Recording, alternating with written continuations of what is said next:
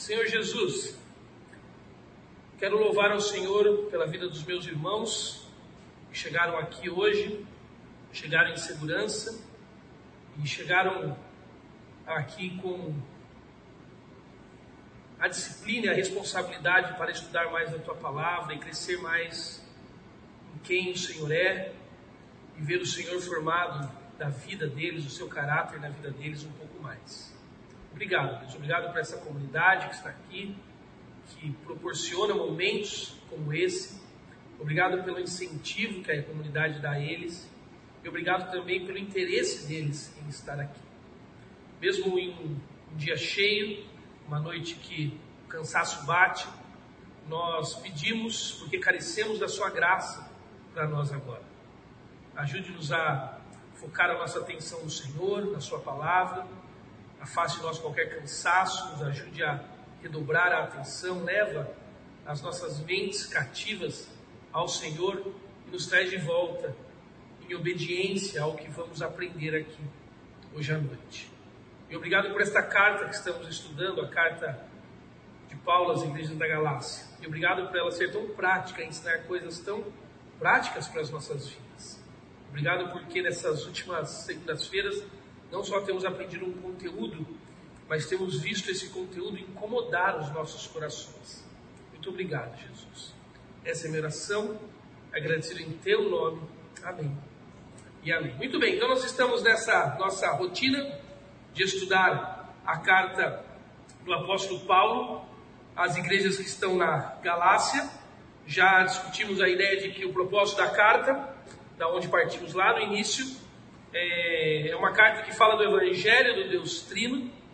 E o Evangelho, então, na carta é apresentado como a vontade do Deus Pai, que justifica o homem, o homem nos méritos da obra do Deus Filho e nos liberta para um viver cristão na instrumentalidade do Deus Espírito Santo.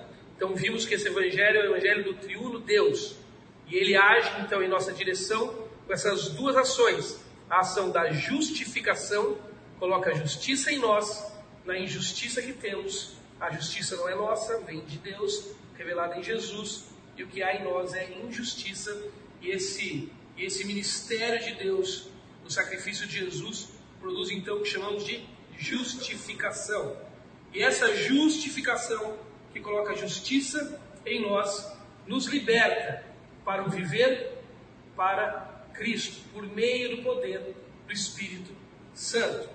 Então, passeamos pelas, por alguns é, textos já da carta e vimos que logo no primeiro capítulo, Paulo se dirige àquela igreja para reafirmar o Evangelho do Senhor Jesus Cristo. Paulo reafirma o Evangelho do Senhor Jesus Cristo como o evangelho que tem origem divina, atende à necessidade humana, do pecado humano, faz um movimento substitutivo. Ah, Jesus se coloca em nosso lugar em uma função expiatória. Só por meio de quem Cristo é, é que é possível então ele nos salvar da nossa condição de pecadores. Vemos que Paulo apresenta, vimos que Paulo apresenta este evangelho porque Paulo está interessado em atacar o que ele chamou de o outro evangelho. Estão lembrados disso? O que era o outro evangelho? Estava acontecendo nas igrejas da região da Galácia um movimento da chegada de alguns judeus ah, convertidos ao cristianismo. Chamamos eles aqui então, teologia chama eles de judaizantes, judaizantes, missionários vindos a Jerusalém que andam então pelo mundo gentílico, denunciando que a mensagem do apóstolo Paulo não é uma mensagem completa. O apóstolo Paulo pregava que nós alcançamos salvação somente pela fé em Jesus Cristo. E os judeus, os judaizantes convertidos, eles não criam que aqueles judaizantes estavam pregando ali, os falsos mestres, que o evangelho era uma outra verdade. Mas o evangelho em relação ao judaísmo, mas que o evangelho era uma potencialização do judaísmo. Então o que os mestres judaizantes faziam? Eles afirmavam: Jesus, a mensagem dele é boa. Crer em Jesus, sim, é necessário, mas também é necessário que vocês se convertam ao judaísmo. É necessário que vocês obedeçam a lei de Moisés. É necessário que vocês se circuncidem, guardem o sábado, cumpram os o calendário judeu, cumpram a dieta ou as dietas da lei ordenadas pela lei judaica. Vimos então que Paulo se opõe a isso. Paulo chama isso de o outro evangelho. Paulo diz que qualquer um que pregar esse outro evangelho deve ser considerado anátema, maldição esta mensagem. Paulo então denuncia para as igrejas da Galácia que esses judaizantes são falsos mestres, falsos profetas. Paulo então apresenta o verdadeiro evangelho, a fé em Jesus, somente em Jesus e nada além de Jesus Cristo. Tudo bem até aqui? Paulo então diz que ele não foi nem a Jerusalém para ganhar essa autonomia de pregar dessa maneira. Que Paulo saiu pregando porque ele recebeu direto de Jesus Cristo a autorização de pregar e o conteúdo que ele deveria pregar, a fé somente em Jesus. Vimos no capítulo 2 então que Paulo mais tarde sobe a Jerusalém. E vimos que lá acontece uma decisão crucial para a fé cristã. Lembra que falamos sobre isso? Que lá Paulo coloca a fé cristã em xeque. E o que aconteceu naquela visita de Paulo em Jerusalém poderia ter determinado muita coisa diferente do que vivemos hoje. Paulo sobe até Jerusalém e Paulo expõe diante do colégio apostólico, não todos, mas os que ele viu, as colunas da igreja, Pedro, Tiago e João. Paulo então expõe o evangelho que ele está pregando no mundo gentílico, que a fé vem somente, que a salvação vem somente pela fé na pessoa, nos méritos, na obra do Senhor Jesus Cristo. Que não era necessário um gentil se converter ao judaísmo para estar na fé cristã. Que a fé cristã não era um potencializador do judaísmo, mas que a fé cristã ela era o fim do judaísmo. Paulo apresenta isso diante dos apóstolos. E os apóstolos poderiam, tal qual os judaizantes, estavam ah, bagunçando a mente dos gentios da região da Galácia. Poderiam ter dito a Paulo: Paulo, você está errado. Não é só Jesus. Os gentios sim precisam se circuncidar. Os gentios precisam sim guardar o sábado. Os gentios precisam cumprir a lei de Moisés, se converter ao judaísmo. Mas o que os apóstolos fazem? Os apóstolos concordam com a mensagem do apóstolo Paulo. Eles estendem a mão em sinal de autoridade e abençoam Paulo e diz: Paulo vai pregar esse evangelho. A única coisa que eles pedem, lembram? Não se esqueça dos pobres. Dos pobres ah, da Judéia, porque as regiões gentílicas faziam parte das igrejas mais ricas. Ainda no capítulo 2, nós vemos lá a cena que agora Pedro, aquele que estendeu as mãos sobre Paulo e abençoou Paulo para pregar o Evangelho somente pela fé em Jesus Cristo como caminho para a salvação, Pedro vai a Antioquia, agora não mais o quartel-general dos judeus, o quartel-general do mundo gentílico, da igreja gentílica. E quando Pedro chega lá, Pedro tem uma atitude preconceituosa, nacionalista, legalista. Lembra que trabalhamos com essas ideias todas? Pedro, ele está no meio de gentios, comendo com gentios, mas quando chega o pessoal da Judéia, o que, que Pedro faz? Pedro se afasta dos gentios, com medo de ser confundido com eles. Então, Paulo, ainda no capítulo 2, diz que decide enfrentar Pedro face a face. Paulo exorta Pedro. Paulo chama Pedro de hipócrita. Paulo diz que ele está forçando os gentios a viver de uma forma que nem ele, Pedro, vive. Que Pedro era um legalista. Que não era por meio do cumprimento da lei judaica, e não era por meio de uma inserção à fé judaica e ao povo e aos comportamentos do povo judeu que a salvação chegaria. Paulo exorta Pedro. E Pedro ouve a exortação de Paulo. Nós trabalhamos naquela ocasião mostrando que o legalismo, o nacionalismo de Pedro é uma espécie de legalismo, porque ele nos impõe duas inadequações perigosas. Primeiro, uma cultural, e segundo, uma emocional. Todo legalista, ele impõe sobre outro uma mentalidade, de que o outro está sempre culturalmente e emocionalmente inadequado em relação à maneira correta de se viver. Estamos sempre em dívida, sempre faltando algo, porque nós não temos uma maneira culturalmente distinta de viver como pessoas decidiram, determinaram, definiram, como Pedro, naquela ocasião, que deveria ser a maneira correta de se viver, como um judeu. Isso causa a todos os outros chegaram à salvação pela fé em Jesus uma espécie de inadequação emocional. Lembra que trabalhamos com isso naquela ocasião? De como muitas vezes no meio do povo de Deus a gente sempre acha que está faltando algo. Ah, é porque eu não sei educar meu filho igual o outro educa. Ah, é porque eu não sei ser casado igual o fulano é casado. Ah, porque eu não sou tão bom na igreja como o outro é bom no serviço da igreja. É esse tipo de postura que Pedro tem, nacionalista, de um judeu que acredita que a salvação chega por meio da sua nacionalidade, que produz um legalismo, que coloca pessoas, risca uma linha no chão e coloca pessoas divididas entre os que são e os que não são, entre os que podem e os que não podem, os que têm e os que não têm. E Paulo chega para Pedro e diz: Não, Pedro, na verdade Jesus riscou uma linha no chão. E ele disse: Eu sou, vocês não. Eu tenho, vocês não têm. Eu sou os recursos que vocês precisam, vocês não são e não têm os recursos que precisam. Então seja judeu, gentil. Se quiser ser, precisa crer que só são, porque eu sou primeiro. Então precisam crer em, precisam crer em Jesus.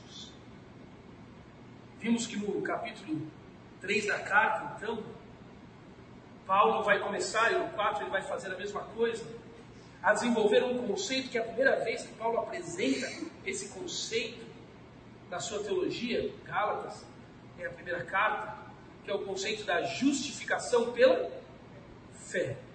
Depois de Paulo apresentar o verdadeiro evangelho em contraponto ao falso evangelho. Depois de Paulo a garantir a mensagem desse evangelho, não pela chancela da escola apostólica, mas pela própria revelação do Cristo. Depois de Paulo receber a chancela da escola, da escola apostólica em Jerusalém, mesmo sem pedido. Depois de Paulo ter que repreender Pedro do seu nacionalismo legalista. Agora, Paulo, em resposta a isso que Pedro fez, ele vai desenvolver no capítulo 3 e 4 o conceito de como o homem é justificado. E não é pela mensagem dos judaizantes. Jesus mais a religião judaica. Não é pelo comportamento de Pedro, nacionalista, legalista. Mas a salvação chega ao homem por meio da fé em Jesus Cristo. Por isso Paulo vai desenvolver no capítulo 3, no capítulo 4, o conceito da justificação pela fé. Vimos logo no início do capítulo 3, então, Paulo falando que esses crentes insensatos, os gálatas insensatos, que tendo começado em Cristo, voltaram para trás, tentando se justificar pelo comportamento, e agora mediante a lei mosaica, que havia sido apresentada pelos judaizantes. E a lógica de Paulo é muito simples: que a fé em Jesus e o Evangelho que apresenta a fé somente em Cristo como caminho para a salvação, não pode ser apenas a porta de entrada da vida cristã, mas precisa ser a porta de entrada e o caminho de toda a vida cristã. Os judaizantes não estavam negando que Jesus era bom, Jesus era uma porta de entrada, mas Jesus não era capaz de garantir a caminhada deles. Os sacrifícios, os recursos de Jesus não eram capazes de garantir a caminhada deles. Por isso eles precisavam do comportamento legalizado da obediência à lei. Paulo está dizendo: vocês são insensatos. Vocês estão voltando atrás de um caminho que vocês já tinham feito. Vocês estão se garantindo os recursos do seu comportamento, no cumprimento da lei, sendo que Jesus os libertou, os justificou para a liberdade, como porta de entrada para a salvação e como caminho para sustentar a vida cristã. da salvação. Paulo vai fazer, no capítulo 3, já estudamos isso, esse contraste então entre a fé e a obediência à lei. Terminamos nesse ponto a semana passada dizendo que a prática da obediência é uma profunda e impactante experiência produzida pela liberdade do Evangelho. A mensagem de Paulo não é uma apologia contra a obediência, contra o comportamento cristão dedicado e disciplinado. Mas a mensagem do Evangelho e da salvação somente pela fé em Cristo é a mensagem que coloca a obediência a uma lei que combina com o caráter de Cristo como uma experiência profunda e impactante da liberdade que temos no Evangelho. Não obedecemos porque obedecer gera algo para nós. Obedecemos porque o desejo de obedecer é fruto de algo que já foi gerado em nós. Nenhum tipo de obediência, de nenhum status legal, comportamental da fé cristã pode produzir para você favor diante de Deus. Mas o favor diante de Deus precisa gerar em nós um coração desejoso, impactado pela liberdade do Evangelho, em obedecer a Cristo e aos seus preceitos. Percebe que a questão aqui não é obedecer ou não? A questão aqui não é se vamos ter um comportamento cristão adequado ou não. A questão é o caminho pelo qual faremos isso. Não fazemos para alcançar, mas fazemos na alegria de alguém que já foi alcançado por Cristo. Essa é a mensagem que Paulo está pregando para eles, dizendo: vocês são insensatos porque perderam de vista isso. Eu não amo a minha esposa e a trato bem. Porque tal comportamento me fará um bom marido e por isso bom cristão. Eu amo a minha esposa e a trato bem quando consigo. Porque a graça do Evangelho já me alcançou e me libertou para fazer tal coisa com desejo em Cristo Jesus. Nenhum tipo de comportamento vai produzir o favor de Deus em você. Mas o favor de Deus dado a você em Cristo Jesus precisa produzir uma fé operante que queira obedecer os mandamentos de Jesus Cristo. Aí Paulo, como eu disse no finalzinho da aula, semana passada, Paulo vai levar a conversa para um outro patamar. Ele vai levar a conversa para a sala da gerência. Sabe quando te chamam no fim do corredor? Aí você já fica com medo. Paulo vai olhar para os judaizantes e vai basicamente dizer o seguinte: se ele tivesse uma conversa com eles face a face. Ah, vocês querem garantir a salvação e a garantia dela e a continuidade dela pelo comportamento da lei? Sim, Paulo, é isso que queremos. Achamos que o seu jeito de pregar o evangelho é equivocado. Achamos que o seu jeito de prometer salvação é libertino. Achamos que o seu jeito de dizer como se chega ao favor diante do Deus de Israel é um jeito errado, porque você ignora a religião judaica, você ignora a lei de Moisés, você coloca tudo na conta de Jesus. Paulo diria: ah, então vocês acham que é importante alcançarmos por meio do cumprimento da lei? Então vocês acham que Jesus pode ser uma porta de entrada, mas a garantia, a caminhada da vida e da salvação se dá por meio da observância da lei? Sim, Paulo, é isso que achamos. Aí Paulo diz assim, então, no versículo 6. Então, considere o exemplo de Abraão. Paulo sabe armar o texto, né? Ele sabe fazer uma tese. Se vocês estão dizendo que tudo está ligado ao Israel de Deus, ao pai Abraão, a lei no Sinai, a Moisés que nos deu a lei.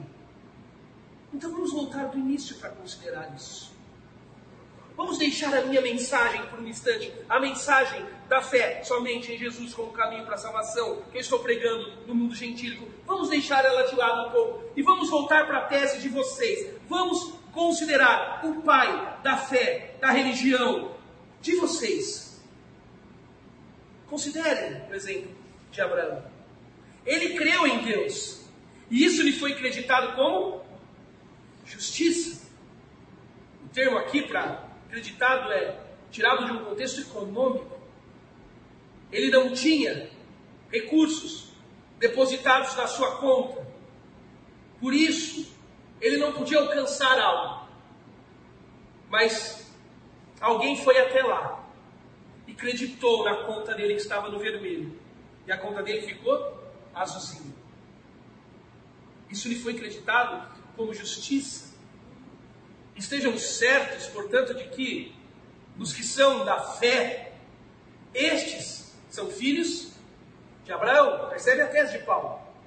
Paulo está pregando num gentílico. A salvação vem somente pela fé em Cristo. E até mesmo a obediência aos mandamentos que combinam com a vida de Cristo vem porque alguém primeiro creu em Cristo. Por amor a Cristo e não por uma obediência que alcança o favor de Cristo. Essa é a tese de Paulo. E aqui está a tese dos judaizantes. Não, Paulo. A salvação pode até ter uma porta de entrada em Cristo, mas ela se garante por meio da observância da lei. Não é só a fé, é a observância da lei. Paulo diz.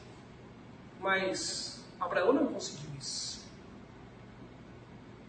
Abraão, o pai da nação. Abraão não deu conta, porque quando foram olhar para Abraão e para a conta dele, que o favoreceria diante de Deus, sabe o que Deus viu em Abraão? Paulo também é meio mal educado, né? Já os dois pesos no peito. Ele não viu o recurso em Abraão. Então Deus teve que fazer, sabe o que com Abraão? Justificá-lo teve que colocar recurso na conta de um Abraão que estava no vermelho. Não veio de Abraão, não veio do seu comportamento, não veio da observância da lei que nem estava com o texto escrito ainda. Não veio da observância cultica da religião judaica. Não veio da etnia civil da religião judaica. Não veio dos códigos morais da religião judaica, porque Abraão está pré a tudo isso. Paulo vai usar essa tese já já também. Sabe como veio em Abraão a salvação? Porque Deus olhou para Abraão e disse: Abraão, eu não posso lhe favorecer, filho, porque eu olhei para a sua conta e ela está no vermelho. Você está em dívida, Abraão desde Adão. Mas eu, Abraão, eu vou acreditar na sua conta recursos inesgotáveis que você jamais poderia. E sabe como isso vai chegar em você, Abraão? Isso vai chegar pela fé. Se você olhar Gênesis capítulo 15, leia na sua casa depois, não temos tempo para tudo isso. Essa cena acontece com Abraão um pouco depois da chamada de Abraão. Deus prometeu a Abraão que faria dele uma grande nação, incontável. Você conhece a história? Abraão tinha uma mulher de idade avançada, ele tinha idade avançada, Sara era estéril, eles não tinham filhos. E Abraão, Deus de Abraão quer dar a ele um filho, que desse filho viria uma nação incontável. Agora Abraão está no deserto, dentro de sua tenda. Deus chama Abraão para fora para conversar, para fora da tenda de um jeito bem didático. Deus aponta os céus para Abraão e diz: Está vindo as estrelas do céu, Abraão? Sim, Deus. Então, Abraão, eu vou dar a você uma nação incontável a partir do filho que eu lhe prometi, incontável como as estrelas do céu. Já estava com idade avançada. Esse filho não chegava nunca. Sua mulher estéreo. Deus fez uma pergunta crucial. E a pergunta não foi: Abraão, você dá conta de me obedecer? Abraão, você dá conta de gerar esse filho? Não, a pergunta foi: Você crê que eu posso fazer isso, Abraão? Porque Abraão responde: Creio em Deus. E Deus a isso responde: Então isso, Abraão, me foi acreditado como justiça. Abraão teve fé na promessa de Deus. É essa a tese de Paulo aos judaizantes. Nem o pai de vocês garantiu a salvação por meio do peso da lei que vocês querem colocar nos crentes da Galácia. Até o pai Abraão chegou à fé, à salvação, porque teve fé na promessa de Deus, que enviaria por meio da nação de Israel Jesus Cristo. E nós nem temos como afirmar exatamente que Abraão tinha toda a noção do que compreendia a promessa. Nós podemos fazer inferências ao texto, claro que podemos. Podemos considerar que era Abraão, não era qualquer um. Mas nós não temos essa noção. Tanto é que em Hebreus, lá diz que Abraão, quando levou Isaac para sacrificar no Moriá, ele cria que Isaac poderia o quê? Ressuscitar. Porque talvez em algum momento Abraão creu que o fim da promessa era Isaac. Eu adoro olhar aquele texto e imaginar os dois descendo depois do sacrifício do cordeiro que Deus deu para libertar Isaac do altar. Eu gosto de imaginar Isaac falando para o pai: Ô pai, que loucura foi essa? A gente subiu, não tinha animal, você ia me matar. E agora eu estou vivo, parecia um animal. E eu gosto de imaginar Abraão olhando para o moleque falando: Filho, acho que nem eu entendi o trem. Tem algo por aí que eu nem sou capaz de dimensionar, mas eu creio. Isso é justiça para nós. A fé em Deus de Abraão. Paulo está dizendo? Que aqueles que chegam à salvação, pelo mesmo caminho que Abraão chegou, pela fé no Deus, e na promessa de Deus, que a nós já nos foi dada na plenitude, o próprio Cristo. Se tornam descendência de Abraão. E São Paulo colocou eles numa sinuca de bico. Porque eles estavam dizendo, os judaizantes, como ser de Jesus, que é um judeu, como ser da fé cristã que emana do judaísmo, que foi apontada no Antigo Testamento, se eles não forem do judaísmo, se eles apenas ingressarem nisso pela fé. Paulo diz: como? Do mesmo jeito que Abraão fez. Porque ele também chegou pela fé e não pelo rito judaico simplesmente. Essa é a tese do apóstolo.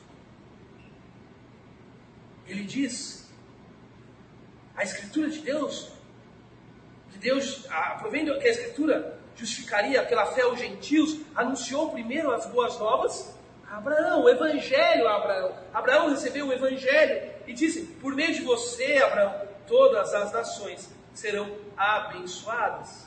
Assim, os que são da fé são abençoados juntamente com Abraão, homem da lei. É isso? Homem do judaísmo. Homem Perguntas até aqui? Comentários? Entende a tese de Paulo?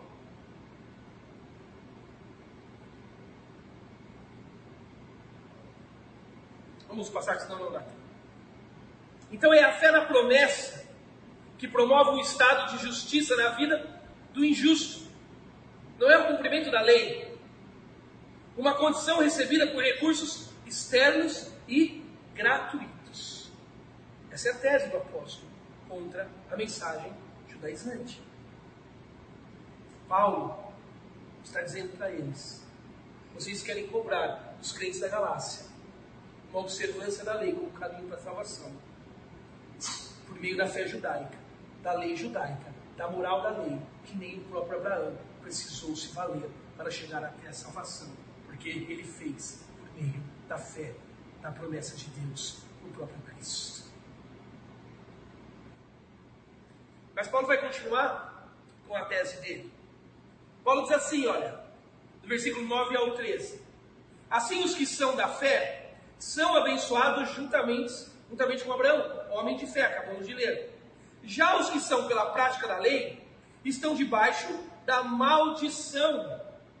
Pois está escrito: Maldito todo aquele que não persiste em praticar todas as coisas escritas no livro da lei.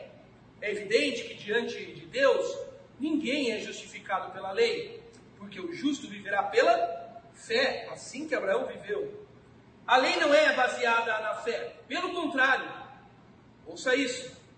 Quem praticar estas coisas, por elas terá que viver. Por elas viverá. Cristo nos redimiu da maldição da lei quando se tornou maldição em nosso lugar. Pois está escrito, fala da profecia: Maldito todo aquele que for pendurado em uma madeira. Olha as coisas que eu queria que você percebesse que Paulo nos chama atenção. Paulo acabou de afirmar então na sessão anterior que nós fomos abençoados como filhos do pai Abraão pela fé, porque o próprio pai Abraão foi abençoado por Deus pela fé, por meio da fé. Então estamos debaixo da graça de Deus por conta da fé. Mas se tentarmos garantir a nossa salvação, diz Paulo, pela observância da lei, nós teremos então que fazer o quê? Ficar debaixo da lei. E ele diz que ninguém é justificado pela lei, porque quem pratica essas coisas por ela, viverá. A melhor maneira de você ensinar alguém que ele precisa de Jesus, sabe qual é? Que ele precisa de um redentor, que ele precisa de um salvador para a sua insuficiência. Dê a ele os dez mandamentos e mande ele. E rapidamente essa pessoa fará, fará para você a seguinte afirmação: Eu não dou conta. Eu não consigo. Porque o que Paulo está tentando nos dizer, que a lei tinha, ele vai explicar já já isso, a lei tinha uma função no Antigo Testamento. A lei dada por Deus, 400 anos depois, ela tinha uma função no Antigo Testamento. E qual era a função da lei?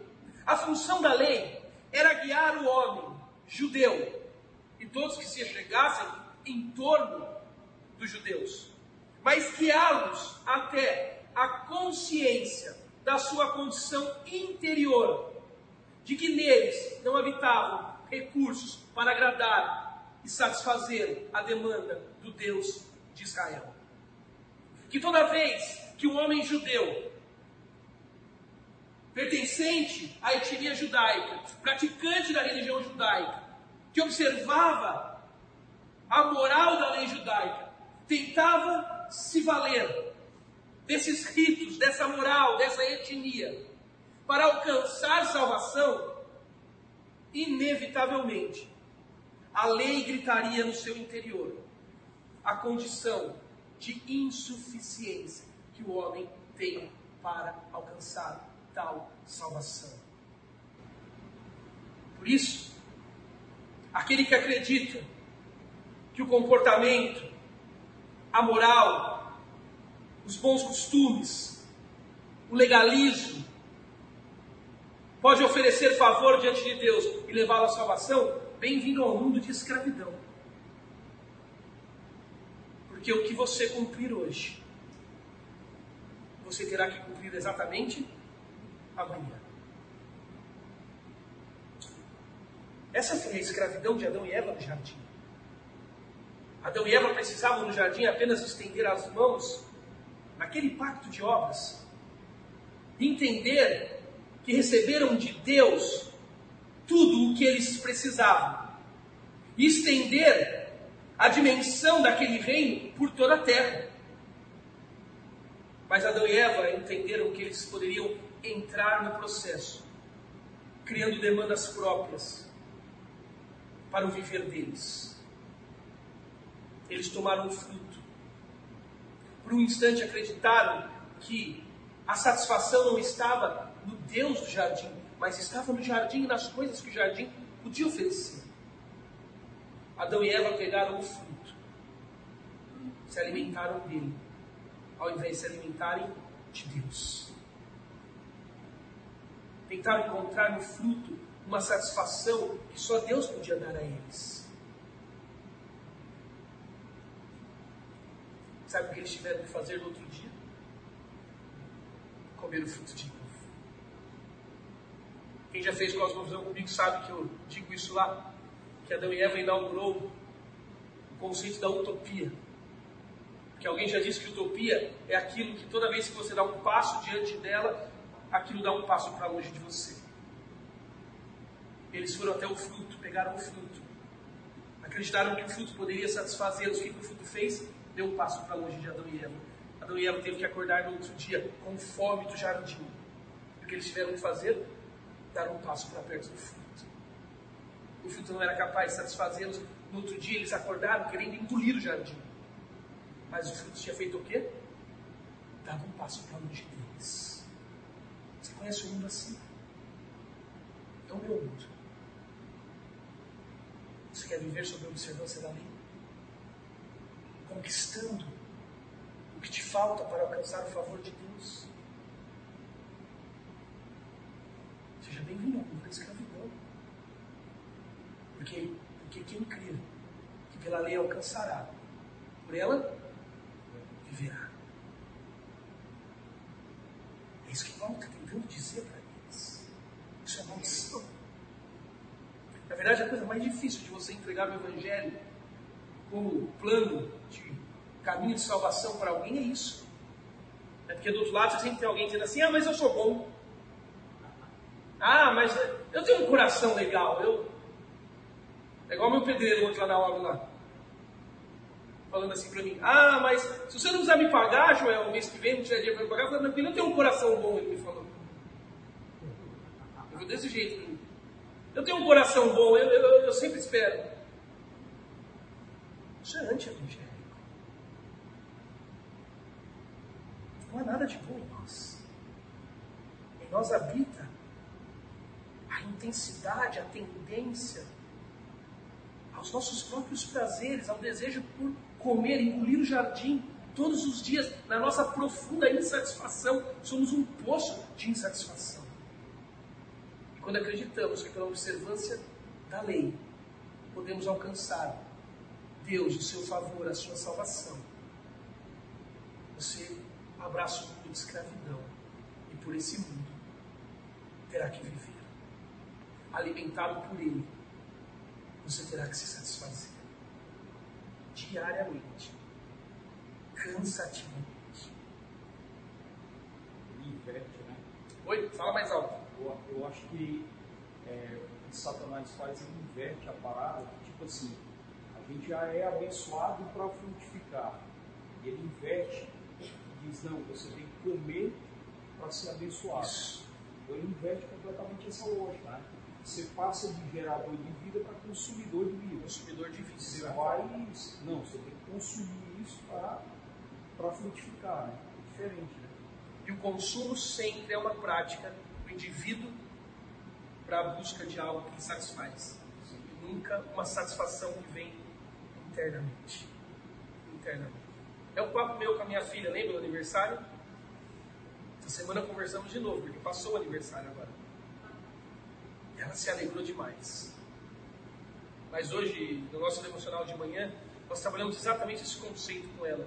Se alegria estava nas coisas que vêm de fora para dentro ou se alegria estava nas coisas que estão dentro dela. A presença do Cristo, uma alegria inabalável. Você quer construir por um caminho de observância, de comportamento? Bem-vindo. Você abraça o mundo da escravidão. E por ele tem que viver. E amanhã o fruto vai ter dado um passinho para longe de você.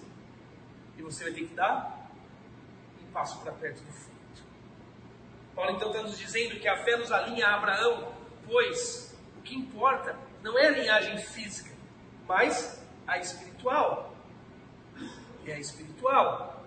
A promessa então feita no tempo, ela estava segura fora do tempo. Paulo está fechando essa ideia dessa tese. Não é pela observância da lei, não é pela obra que nós somos inseridos no povo de Deus, mas é pela fé, tal qual Abraão teve em Deus e na sua promessa, que somos inseridos. Por isso, a nossa fé não está baseada nessas coisas que estamos enxergando, no comportamento que podemos produzir. Porque a fé na promessa de Deus é a fé numa promessa feita no tempo, mas que está segura fora dele. Fora dele. Deus fez para Abraão uma promessa. Acreditou por meio da fé em Abraão na promessa, justiça. E a promessa ainda não tinha subido o Calvário e ressuscitado ao terceiro dia. Porque Deus está segurando a sua promessa, garantindo a sua promessa na eternidade passada e eternidade futura, não por meio dos nossos feitos, não por meio dos nossos comportamentos, não por meio da nossa capacidade de alcançar, mas Ele faz isso na eternidade, fora do tempo. Ele faz isso do Cordeiro de Deus que foi imolado antes da fundação do mundo, ao leão da tribo de Judá, que na eternidade futura abrirá o livro em vitória. Amém? Não está garantido nas nossas mãos.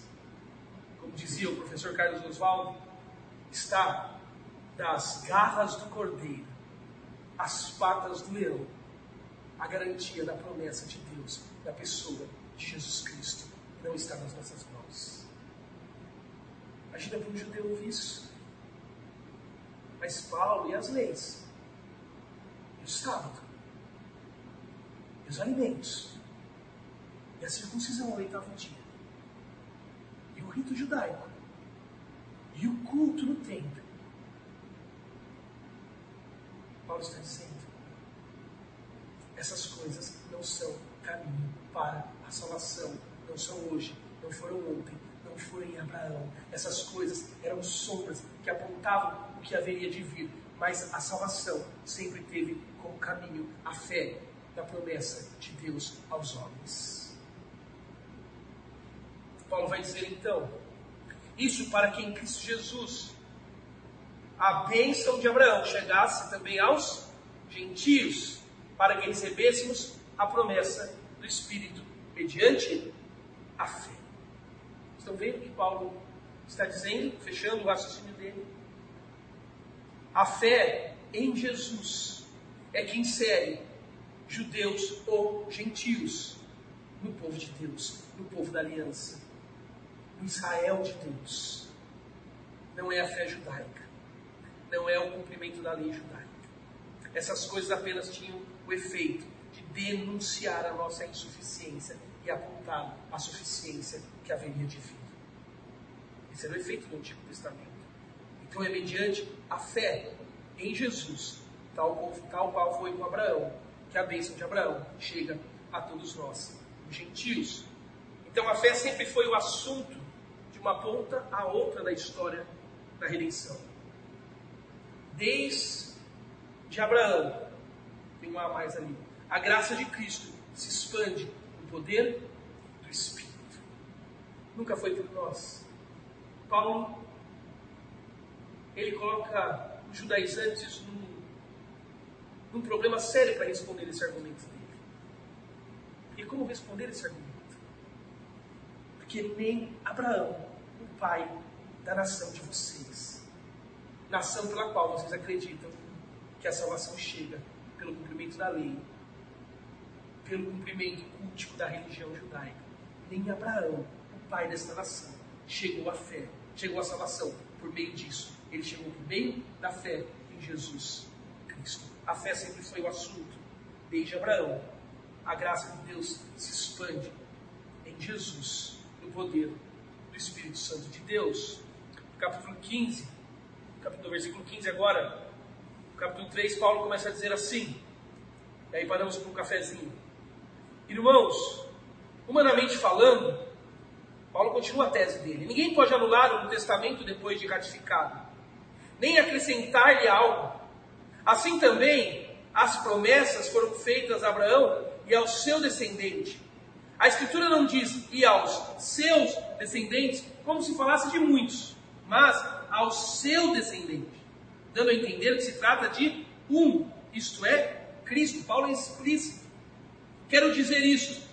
A lei que veio, olha só, 430 anos depois, não anula a aliança previamente estabelecida por Deus. Você entende por conta desse conceito que acabamos de trabalhar.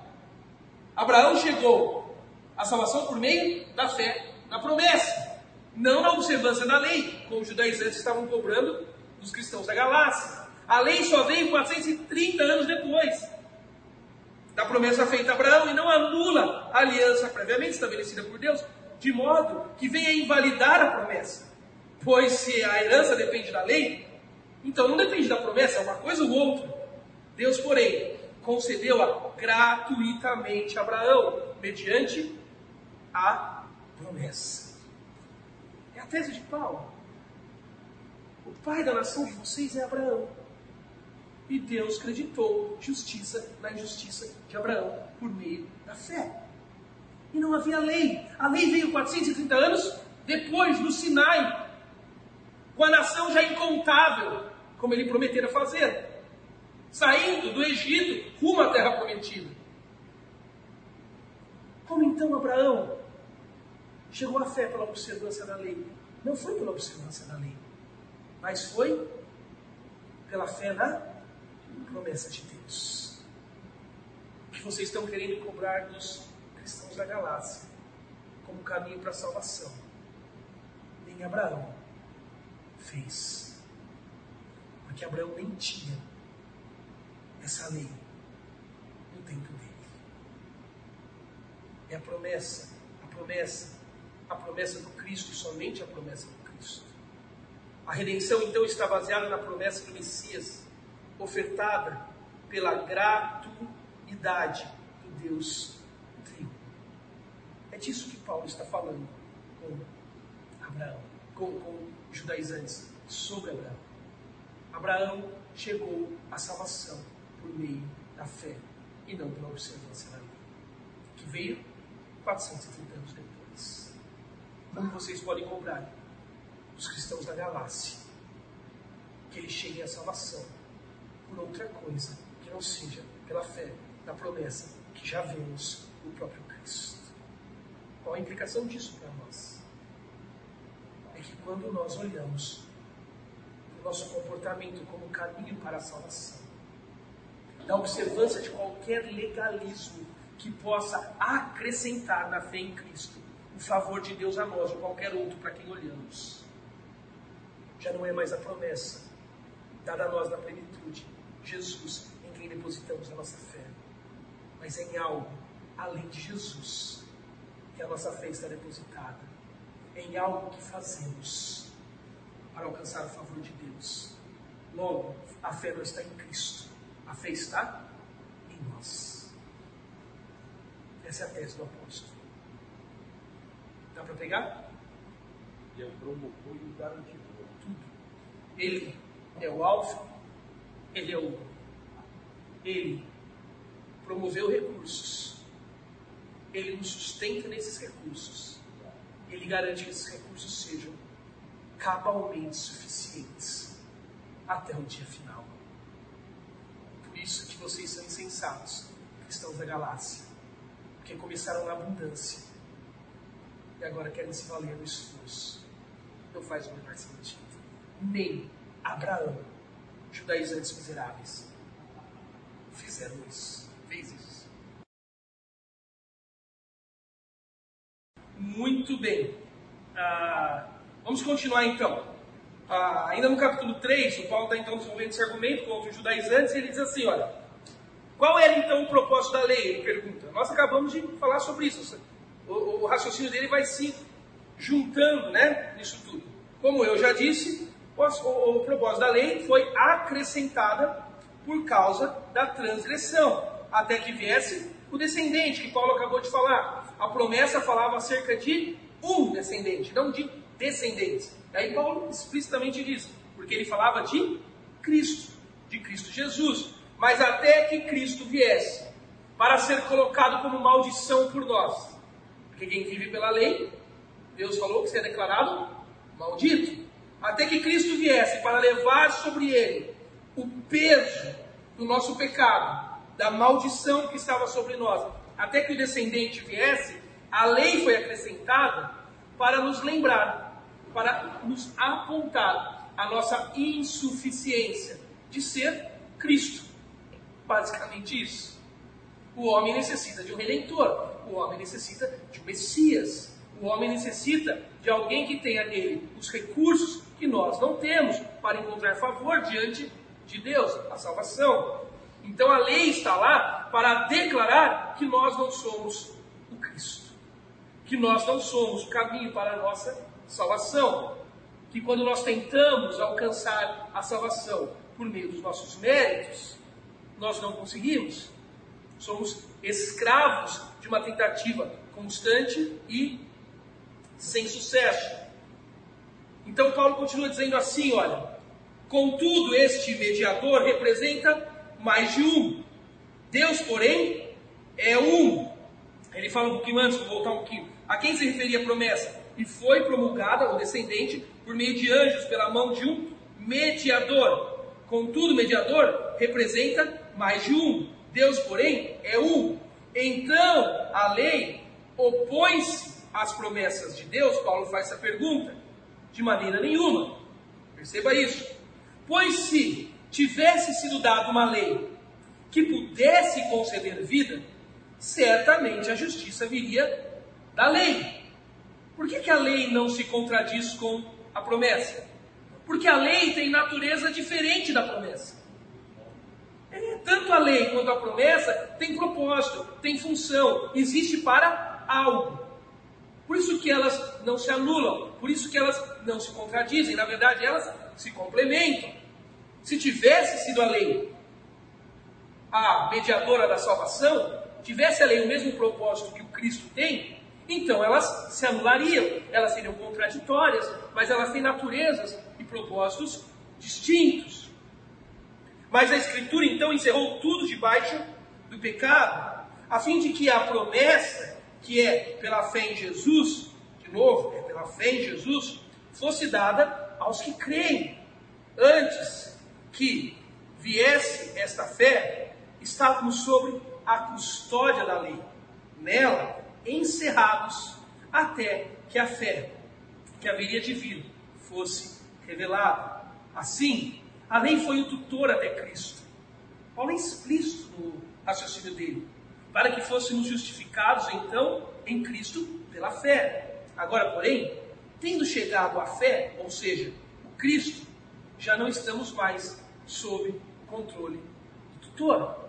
Então Paulo começa o seu raciocínio dizendo: para que serve a lei?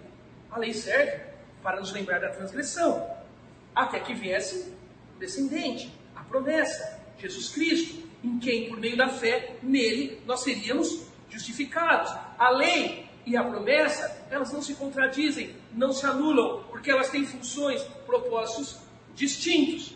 Qual é o propósito da lei? A lei serve como um tutor. A lei serve para nos levar como tutoria. Sabe o que o tutor faz, né? tutoria agora é famosa, né? Quer ganhar um milhão, quer fazer o seu primeiro milhão, arrasta para cima, os caras chamam tutoria. Né? A gente arrastou para cima e achou a lei. E a lei foi nos levando, nos encaminhando até Jesus. E quando fomos colocados em Jesus, Jesus foi o caminho para a salvação por meio da fé nele. Isso é o raciocínio do apóstolo, repetidamente. Agora perceba esse desenho que eu fiz para você entender. Paulo diz que a lei não anula a promessa e a promessa não anula a lei. Porque a lei tem propósito distinto da promessa. A promessa tem propósito distinto da lei. Qual é então o propósito da lei, diz Paulo? Ser uma tutora, uma vez que ela denuncia a nossa incapacidade de nos auto-redimir, de sermos o nosso Cristo. Ela nos leva até a necessidade de um Salvador, de um Redentor. Então a lei, ela é tutora para nos levar à cruz e à redenção em Cristo. E quando em Cristo, sabe o que Cristo faz? Cristo nos devolve para o quê? Para a própria lei. Para obedecer a lei. Você acha que os dez mandamentos eles foram cancelados como uma lei que tem valor ético? Claro que não. Na verdade, os dez mandamentos, o decálogo do Êxodo 20, é a tradução ética do caráter de Deus. Deus espera de nós hoje o cumprimento da lei dele. Ela não foi, é, ela está aí. Só que a lei antes de Cristo, ela era uma tutora que dizia para nós: você não pode, você não consegue, você não tem recursos. Mas Jesus tem. Então ela nos leva até a promessa que é Jesus. Quando estamos em Cristo, Paulo vai explicar isso no capítulo 5, quando fala da liberdade. A lei nos pega de novo, agora na liberdade do Evangelho, e nos leva a uma obediência com motivação e poder correto. Deus ainda quer que eu cumpra a lei mas não como caminho para a redenção no meu próprio esforço. Mas Deus quer que eu reconheça que não era capaz de cumprir a lei. Por isso ela me levou até a redenção em Jesus.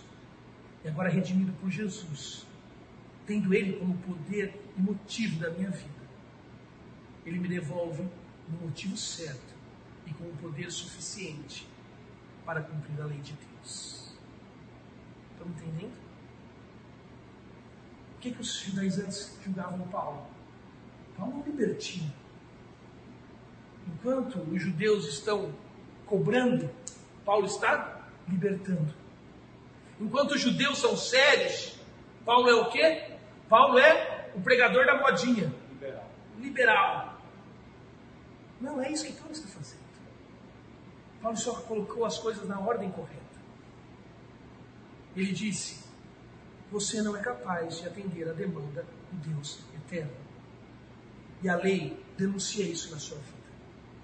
E a lei, ao denunciar isso, ela funciona como uma espécie de professor, tutor, para te levar até a suficiência do Messias. E quando você chegar lá, no poder do Messias, e motivado no Messias, não no poder do seu esforço, e não motivado por ser a sua própria salvação, ele te devolve a lei. Lembra do sermão da montanha? Lembra como Jesus trabalha no sermão da montanha? O que a lei dizia? Não adulterará.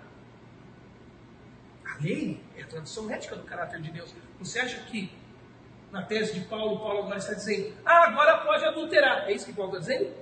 Não. Paulo leva o princípio a um nível mais difícil ainda. Paulo aprofunda, porque antes era uma métrica moral que estava que eu, eu cria que podia estar no, no poder das minhas mãos, mas ela só me denunciava.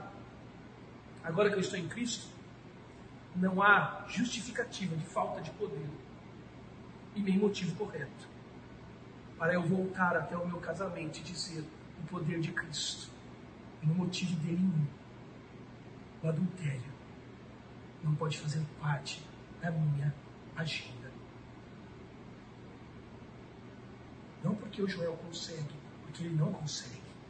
Não porque o Joel quer, porque o Joel não quer. Mas porque Cristo é em mim, tanto querer quanto realizar. Ele é motivo, ele é poder. Ele leva ao poder e ao motivo de agora nele voltar ao cumprimento da lei. Pegado? Muito prático isso para nós. Muito prático. Questões aqui?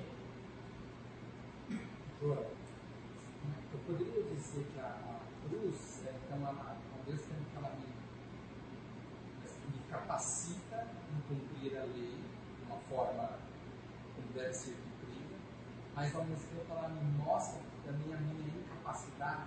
Sim, a cruz é aquilo que separa o que nunca deveria estar junto e junto o que nunca deveria ter sido separado.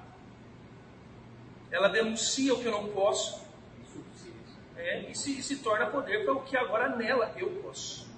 No poder do Evangelho. É. é- Exato. É isso que nós deveríamos todo domingo ouvir na igreja, gente. A mensagem, eu brinco lá com o pessoal que prega na igreja comigo, eu falo que a gente tem que achar um jeito criativo de dizer todo domingo a mesma coisa. Você não é, mas Cristo é. Você não pode, mas Cristo pode. Mas pastor, meu casamento. Então, meu irmão, é assim mesmo. Jesus não te criou para essa vida miserável que você tem. Ele te criou na imagem perfeita dele. Mas você caiu. Você caiu. Você vive na tendência do pecado. E toda a excelência da imagem de Deus que podemos ver no mundo, os seus atributos invisíveis, gritam dentro de você a sua insuficiência. Mas fica tranquilo, queridão, porque Ele não te abandonou sozinho. Ele trouxe favor, redenção, recurso para você na história, Jesus Cristo. E tá difícil, não tá? Mas Ele não vai parar até o dia perfeito. Agora o problema não é o casamento, é que ele é ruim de cuidar do dinheiro dele. Sabe o que eu faço? Repito a mesma coisa. Falta em você, sobra em Cristo. Ah, esse, esse cumprimento da lei, sem esse entendimento da minha insuficiência, eu poderia colocar esse meu cumprimento como um legalismo. Sim, sim. Né? É, Sem Sim, isso, sim. se torna um legalismo. Não, está todo mundo cumprindo a lei, gente.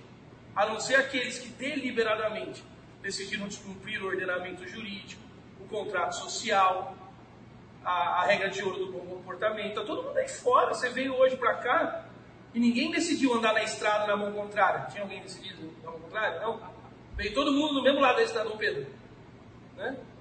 Porque tem uma lei operante. Isso tem redimido quem anda do lado certo da estrada? Isso te torna melhor. não te torna melhor. Não te torna melhor. Você pode sair daqui hoje e levar sua esposa, jantar fora, ter um tempo com ela. Isso não te faz o marido exemplar do encontro de casais. Porque o que garante a suficiência de Cristo em você passa por um profundo reconhecimento da insuficiência de produzir em nós recursos que só Jesus pode fazer. Esse é o verdadeiro Evangelho. É isso que Paulo está dizendo para esses judaizantes. Parem de cobrar os cristãos da Galácia, porque esse não é o caminho para a salvação. Pegaram? Então o assunto ainda é a lei. Entendeu?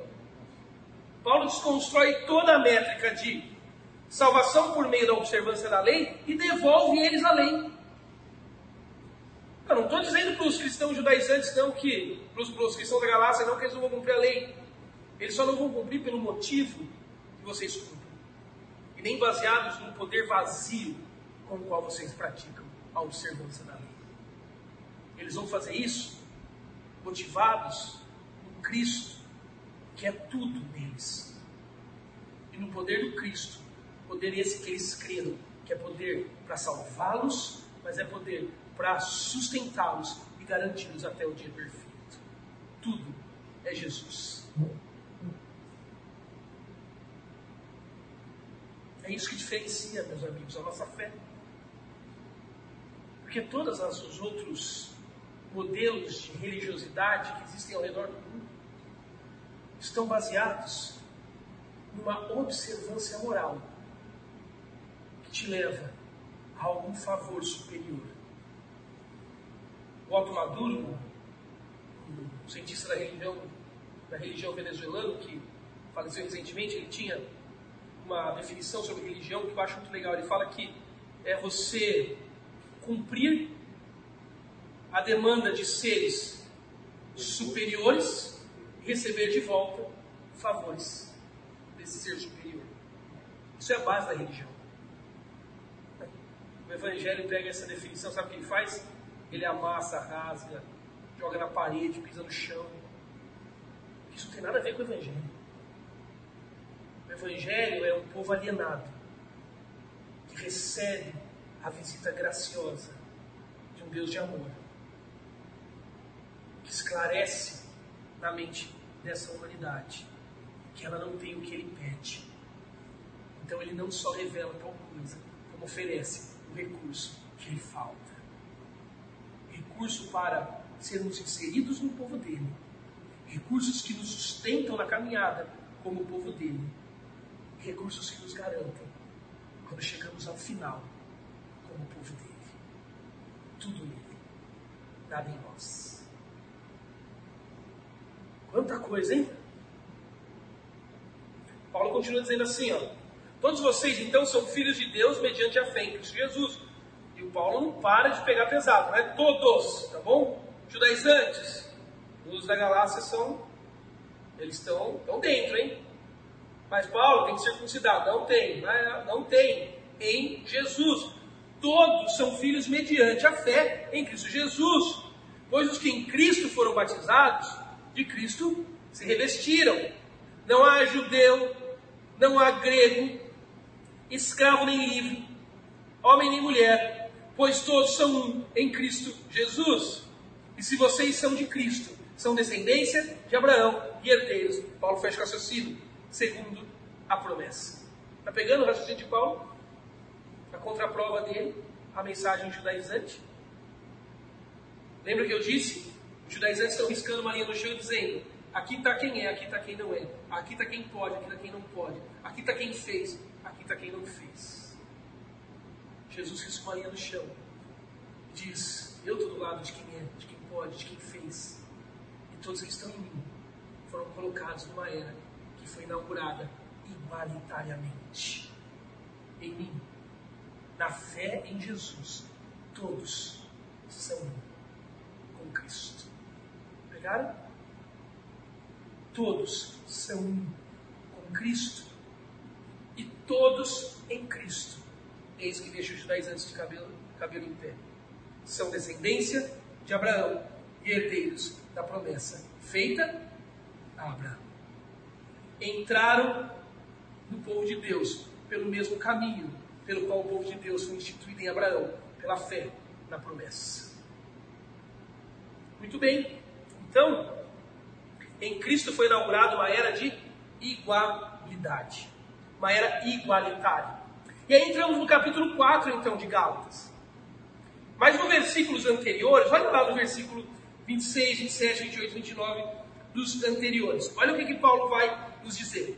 No 27 do capítulo 3 ainda, ele aponta para o alto. Olha o que ele está dizendo aqui, ó. Todos vocês, acabamos de ler, são filhos de Deus mediante a fé em Cristo. Não está ligada a nenhuma noção pueril da religiosidade judaica. Está ligado a Cristo. O pertencimento ao povo, a herança da promessa, a filiação em Abraão, está ligado à fé em Jesus. No 28 ele aponta para a totalidade do globo. Olha o que ele diz: não há judeu, nem grego, escravo, nem livre, homem, nem mulher, pois todos são um em Cristo. Não é só, não são só os judeus, e nós precisamos nos tornar judeus para estarmos na fé, para sermos salvos. Todos que estão em Cristo se tornam um com Ele, povo dele, descendente de Abraão, herdeiro da promessa feita a Abraão. E no 29, ele aponta para a história. Ele diz: E se vocês são de Cristo, são descendência de Abraão, herdeiro segundo a promessa. Enquanto os judaizantes estão dizendo, é por meio da religião judaica. Paulo está dizendo, não em Cristo. Nós colocamos a nossa esperança em algo que está fora do tempo. Em Cristo, nós colocamos a nossa esperança em algo que nos une em torno dele, que não nos divide. E em Cristo, nós somos colocados na história como povo de Deus, descendência de Abraão, herdeiros da promessa em Abraão. E essa lógica, dessa, dessa contratese que Paulo faz aos judaizantes durante todo o capítulo 3, da justificação pela fé, dá link ao que Paulo vai começar no capítulo 4, continuando a tese dele sobre justificação somente pela fé. Ele disse: Digo, porém, que enquanto o herdeiro é menor de idade, em nada difere de um escravo embora seja dono de tudo. No entanto, ele está sujeito a guardiões e a administradores, até o tempo determinado por seu pai. Assim também, nós, quando éramos menores, Estávamos escravizados aos princípios elementares deste mundo. Mas quando chegou a plenitude do tempo, Deus enviou seu filho, nascido de mulher, nascido debaixo da lei, a fim de redimir os que estavam sob a lei, para que recebêssemos a adoção de filhos. E por que vocês são filhos? Só por isso Deus enviou o Espírito de seu Filho aos seus corações, o Espírito Santo, ao qual ele clama, Abba Pai. Assim, você já não é mais escravo, mas é filho.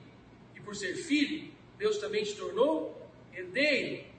Antes, quando vocês não conheciam a Deus, eram escravos daquele que por natureza não são Deus. Essa ideia de não ser Deus, Paulo vai trabalhar já já mais adiante. Paulo então faz uma, uma metáfora.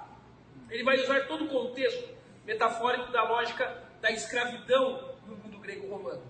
E ele começa a sessão ah, fazendo uma ligação entre o herdeiro menor de idade e o escravo. Se uma, alguém que é herdeiro de uma fortuna não tem idade para assumir a fortuna, porque não tem idade legal para isso, o que um juiz determina? Que ele seja então cuidado, chancelado, tutoriado por alguém, enquanto a fortuna é protegida, até que chegue então no tempo correto para que ele possa ter acesso à fortuna que ele herdou. É exatamente essa lógica que Paulo está trabalhando para agora usar a metáfora da escravidão no período grego romano, por meio de três status que ele vai trabalhar. Primeiro, o status do escravo. Segundo, status de liberto. E terceiro, status de filho. Isso é importante para a lógica de justificação pela fé que Paulo usa para combater os judaizantes. Primeiro, status de escravo. Paulo está dizendo que antes de Cristo, nós não tínhamos condições, nós não tínhamos a menor condição de viver a libertação que só em Cristo nós experimentamos. Que nós estávamos escravizados, presos, orientados pelos princípios elementares deste mundo. Nós éramos do, é, propriedade de um senhor de escravo, que no caso aqui é a lei, no raciocínio de Paulo. Nós não tínhamos poder para cumprir a demanda e nos libertar por meio do nosso próprio cumprimento, da nossa própria observância. Na metáfora que Paulo usa de escravidão, nós éramos aqueles escravos que ficávamos no mercado de escravo, sendo comprados e vendidos, tendo como senhor das nossas vidas, como senhor da nossa escravidão, a lei que nos dominava e denunciava que nós nunca poderíamos nos auto-redimir. Mas Paulo diz no texto que Deus deu o seu filho para fazer o quê? nos redimir. Em Jesus, então, nós fomos comprados deste mercado de escravos. Em Jesus, nós fomos redimidos. A expressão que o apóstolo Paulo usa é de fato a mesma expressão que é usada para o ambiente da escravidão no Império Grego-Romano, aonde os escravos eram comprados nos mercados de escravo. Alguém ia ao mercado, pagava o valor que estava estipulado por um escravo, tirava do senhor de escravo o direito à propriedade sobre aquele e levava ele para ser propriedade de quem o comprou. Jesus nos redimiu. Por isso que lá em Romanos ele vai dizer que nós somos libertos da escravidão do pecado, mas nos tornamos escravos do quê? Da justiça de Deus. Nós vamos a liberdade que o Evangelho nos colocou é a liberdade de sermos inseridos numa escravidão de justiça. Nós somos escravos da justiça. Por isso que aqueles que estão em Cristo, quando se deparam com o pecado, têm problemas com isso. Por isso que aqueles que vivem a fé genuína do Evangelho de Jesus, que não são mais mercadorias no mercado de escravos, que tem sobre eles o mando e desmando de um senhor de escravos da lei, quando estão libertos, redimidos por alguém que pagou o preço no mercado de escravos e nos colocou em uma nova escravidão, a escravidão da justiça, quando pecam, quando erram, quando não cumprem a lei no motivo e no poder correto, são cobrados no seu interior, na sua consciência, pela graça constrangedora de Jesus Cristo. Porque o nosso Senhor nos lembra todos os dias que nós somos escravos dele. Está pegando a lógica do Paulo? Ele nos libertou de um mercado de escravos, nos tirou de lá pagando o preço que era devido. E nos levou para a casa dele. Nos fez escravos na sua morada. Da justiça dele. O Senhor que é justo. E nos justificou. E nos escravizou na sua própria justiça. Mas há um terceiro status que o texto fala. O status de filho. Ele diz que nós fomos libertos do status de escravo da lei. Para nos tornarmos escravos da justiça, na libertação da redenção. Fazendo isso para aqueles crentes que estavam ouvindo os judaizantes. Mas não só isso. Nós foi dado o status de filho.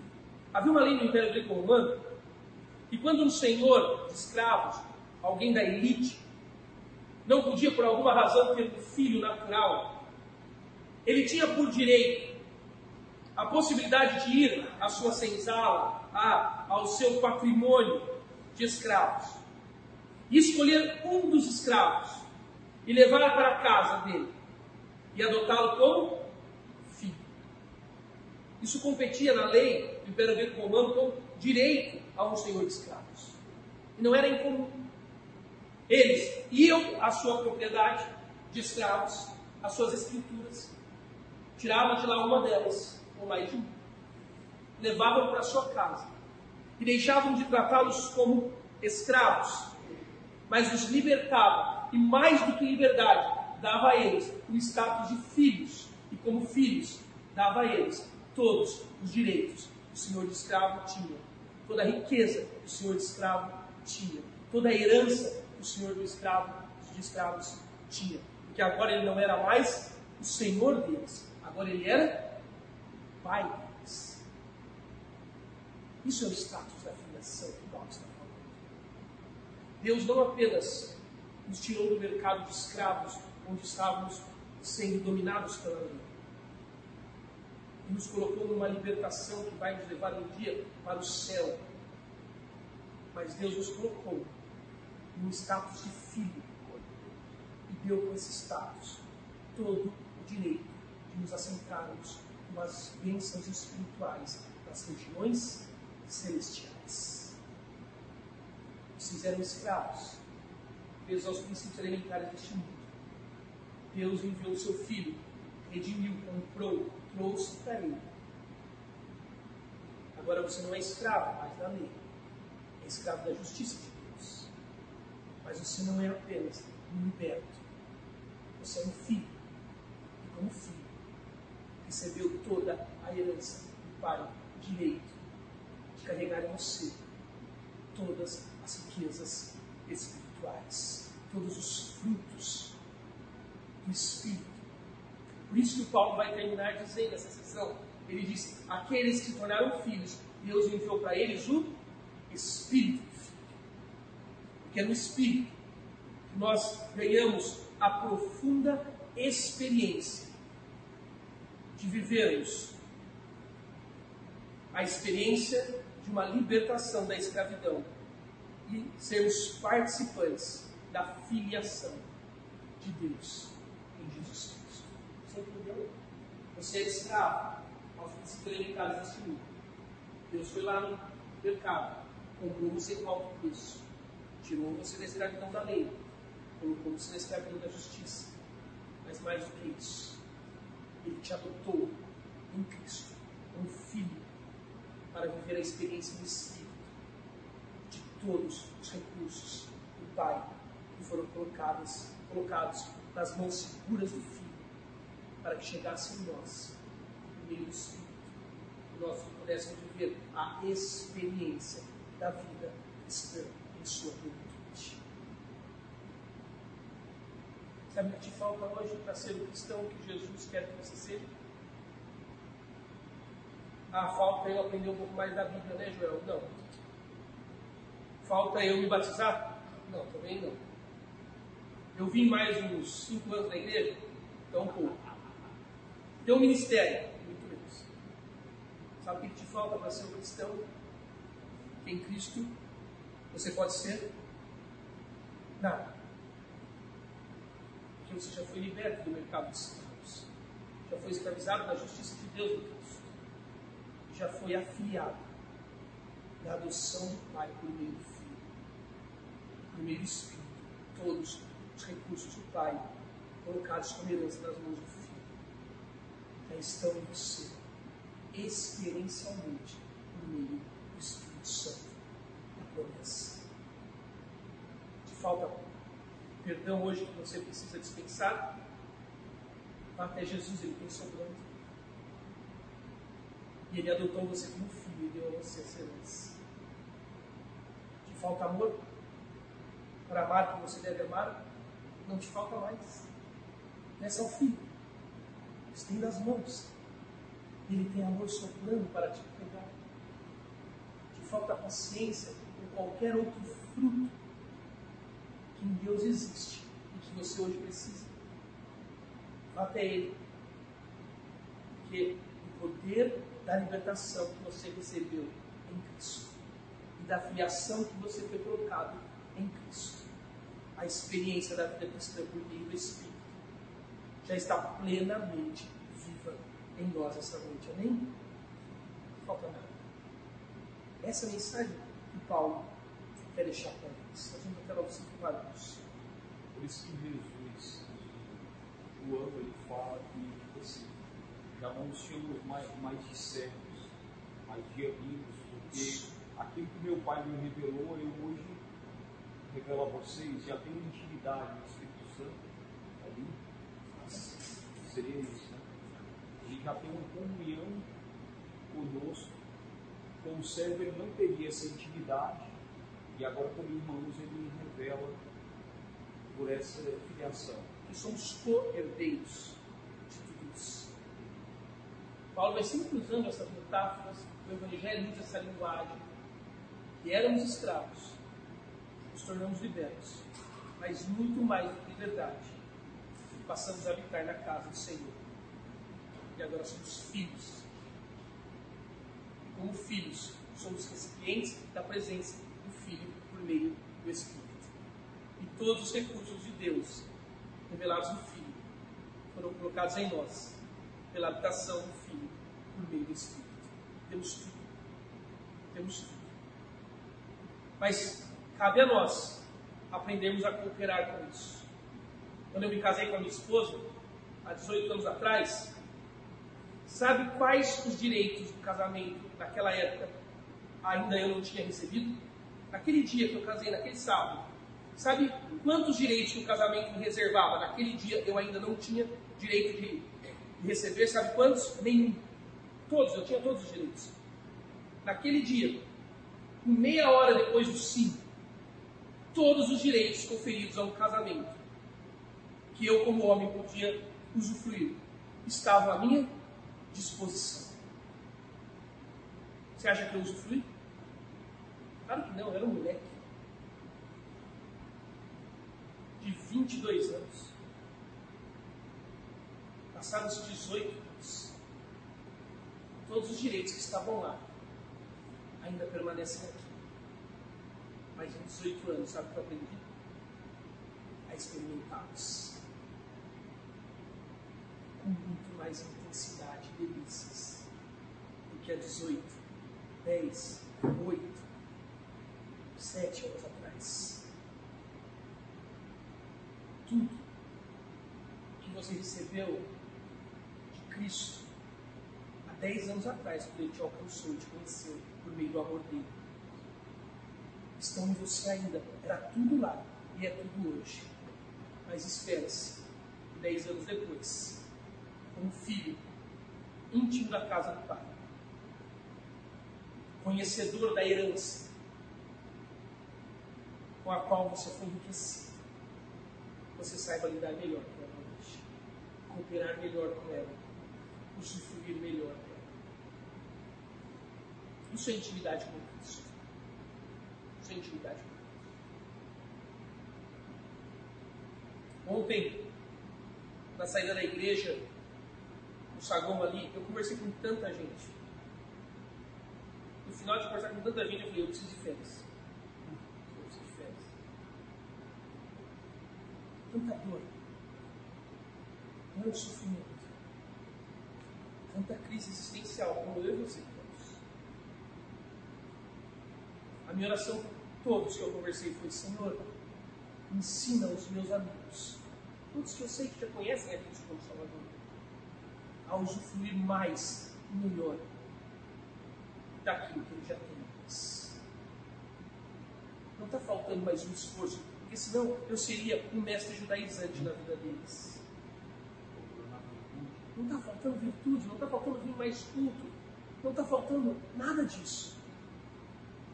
Está faltando eles mergulhar nas riquezas que já receberam em Jesus, no meio da leitura da palavra, no meio da oração, das disciplinas da espiritualidade, voltar desse mergulho mais íntimos dos recursos que em Cristo já habitam e cooperar com eles. Semana que vem a gente continua os raciocínios, tá bom? Muito bem, deixa orar com você para nós encerrarmos a nossa noite. Senhor Jesus, Obrigado, porque mesmo depois de um dia cheio de trabalho, cansaço, o Senhor nos, nos deu motivo para estarmos aqui. O motivo é o Senhor. E o poder do Senhor para toda a compreensão dessas poderosas verdades que aqui declaramos. Obrigado. Obrigado porque um dia nós éramos presos a esse mundo, mas o Senhor nos libertou, nos tirou do mercado da escravidão, no qual nós vivemos dominados pelo desejo da autossalvação, por meio do cumprimento, por meio do comportamento. O Senhor nos fez escravos da sua justiça, nos justificando, e mais do que isso, os fez filhos herdeiros com o Senhor.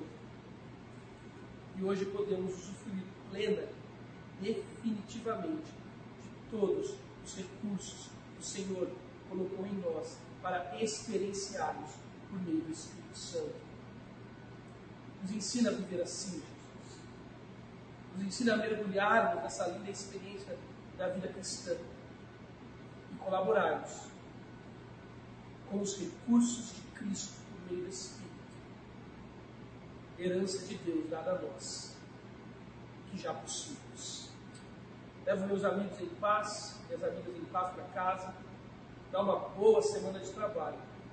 E que essas verdades que hoje aprendemos possa mover a nossa semana. Que toda a nossa obediência que te glorifica possa ser uma obediência movida pelo motivo que temos, que é o Senhor, e no poder que recebemos teu poder em nós. Nos ajude, por favor. É no teu nome que oro, crendo que o Senhor nos ouve e tem poder para nos atender. Amém.